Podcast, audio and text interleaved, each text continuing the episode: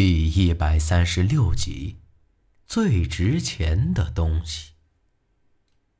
呃，那个，你能不能先把那牌子先还给我？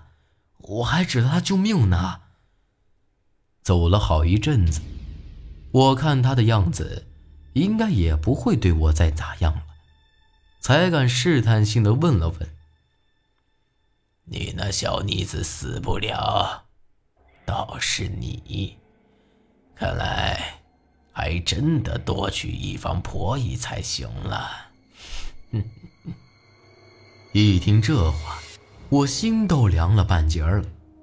看样子是没打算再还给我了，还说什么多娶一房婆姨？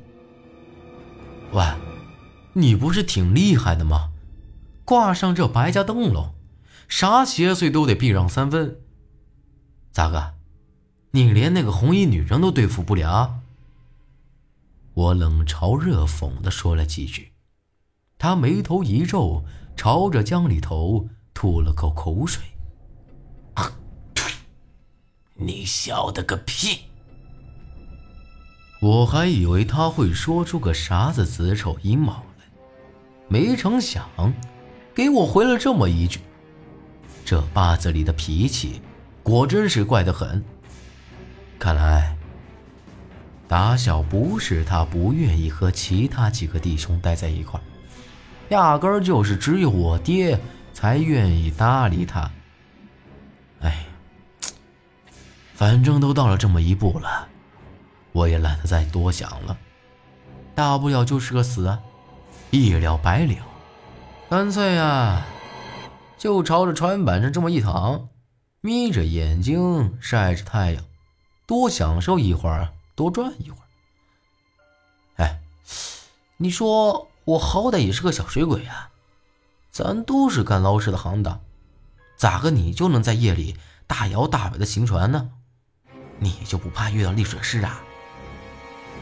闲着也是闲着，我就随口问了起来。听完这话。他呵呵一笑，这还是我头一回听到他笑出声呢。只不过，这声音可真是难听啊！嘿嘿嘿嘿嘿嘿嘿，哪个和你说水鬼就是老师的？老四跟你说的？我呸！他懂个屁！一点皮毛也敢自称水鬼？他这么一说，我倒是来了兴致啊！水鬼不就是专门捞尸吗？顺带帮忙下葬，厉害点水鬼还能帮人驱个邪什么的。难道还有其他绝活？他这会儿也被我激起了性子。咱们白家分水，那是祖上传下来的活计儿。这俗话说得好，有得那就有失，所以咱们从水里头取材，那就得替和珅娘娘办事儿。所以世代白家人都有一个水鬼。咱不比其他那些水鬼，老师那只是入门的活儿，咱得保一方平安。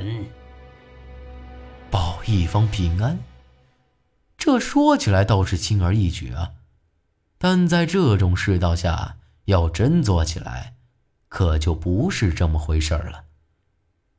哼，和珅娘娘，这要真是有和珅娘娘，咋会出这么多怪事？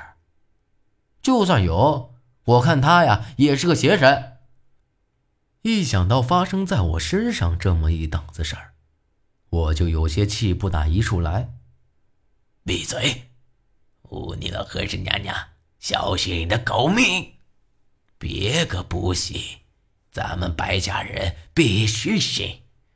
这些个怪事儿，那不是和珅娘娘搞的。八子里一下子就严肃了起来，吼了我几句。得了，我也懒得问了。管他有没有真正的和珅娘娘，我只晓得自个儿的命快保不住喽。你晓得咱们白家水鬼最值钱的是啥吗？过了一阵子，八字里又开口说道：“看起来他的兴致又上来了。”哼，不就是兵符吗？我拍了拍胸脯，得意的说道。八字里又回头看了我一眼。嗯，兵符倒是咱们白家一绝。祖上寻经，遇到邪祟那是常有的事儿。不过，既然是在水里头求财，要是摸不清方向，这兵符有个屁用！他这话是越说越变了味儿啊！听他这个意思，白家兵符在他眼里像是不值一提。除了这白家兵符。我实在是想不起来，咱们白家还有啥值钱的东西？难不成祖上还偷偷摸摸的藏了一大批宝藏不成？我告诉你，咱们白家最值钱的是在这儿。说完，他伸出两根手指，指了指自个儿的眼睛。你的眼睛，我都有些不敢相信。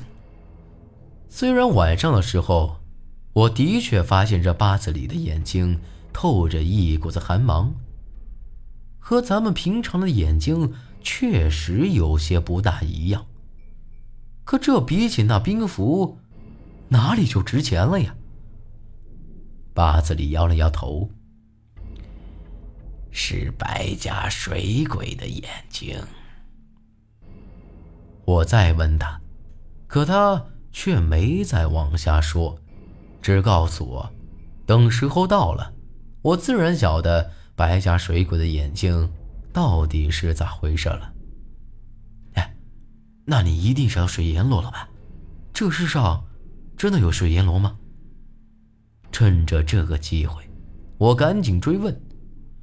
主要是想弄清楚那千木英子到底是鬼尸，还是真的就是传闻中的水阎罗，但又不敢直接提起他的名儿了。我这么一问，八字里刚才还好好的，这一下子就变了脸，冲我冷哼一声：“哼，屁话多，先回到镇子里瞅瞅，明儿个。”还得去把那小妮子弄回来。看他这样子，我再问下去，估计又要打我了。我只能乖乖闭嘴喽。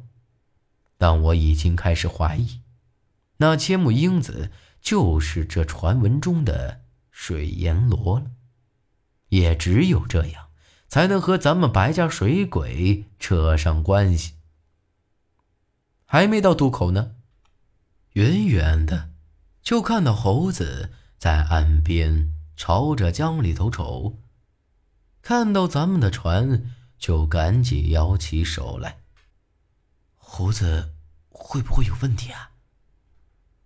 毕竟之前苏丹成和千木英子都说过，这临江镇还有更厉害的人，而我也开始怀疑起猴子来。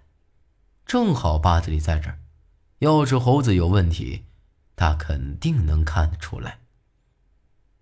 就是个普通人，没啥子，记住了，莫说出我的身份。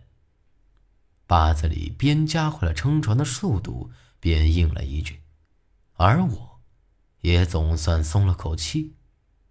要真是猴子，那我真不好想了。到了岸上才晓得，猴子之前已经昏了过去。他和那几个娃子被救了上来，却没曾见过八字里的样子。这会儿一看，也不由得大吃一惊，连连后退。我这才赶紧过来，给猴子扯了个谎，说八子里是以前村里的老水鬼，后来呢，有了我和陈老狗做水鬼，他就没干这行当。现在，陈老狗死了，我又走了，他才又拾起了这个行当。这回来啊，是替人捞个尸了，没成想，就赶上了这事儿。这么一说，猴子才总算缓过来，不过依旧是有些畏惧。那些个娃娃，被他带到了洞子里头，不敢送回去。好在是暂时不缺吃穿，也能应付得了。走，去韩半仙的药铺子里瞅瞅。八子里从头至尾就说了这么一句。说完，就提前走了。哎，我和猴子要是回去，非得被他们打死不可呀！要不咱们就莫回去了。你已经救了我们，帮了大忙了。我赶紧拉住他，这话不但是说出了我的担心，也算是说给猴子听的，免得他怀疑。八子里冷哼了一声。天下水鬼是一家，何况咱们还是邻里乡亲，有我在，没人敢把你们咋样。这话倒说的也是，平常人看到八子里这副德行，估摸着跑都来不及。我和猴子硬着头皮跟了上去。他能行吗？猴子偷摸着扯了我一把，看得出来，他还是担心啊。我笑了笑，放心吧，他可比我这个水货厉害多了，就是脾气有点怪。咱们来到了镇子里，却发现和之前我和猴子去看那银河神一样，都静悄悄的，不过却从远处。传来了一阵嘈杂声，听方向，又是从那演武场传来的。